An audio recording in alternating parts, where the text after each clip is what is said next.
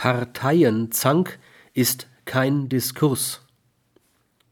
Ganz besonders faule Früchte bringt die zwischenparteiliche Intoleranz zustande.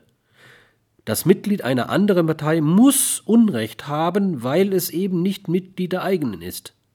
So werden durchaus wichtige Reformen nicht in Gang gesetzt, weil entweder der Koalitionspartner oder der Bundesrat dagegen sind und vor allem, weil sie nicht im Mistbeet der eigenen Partei großgezogen wurden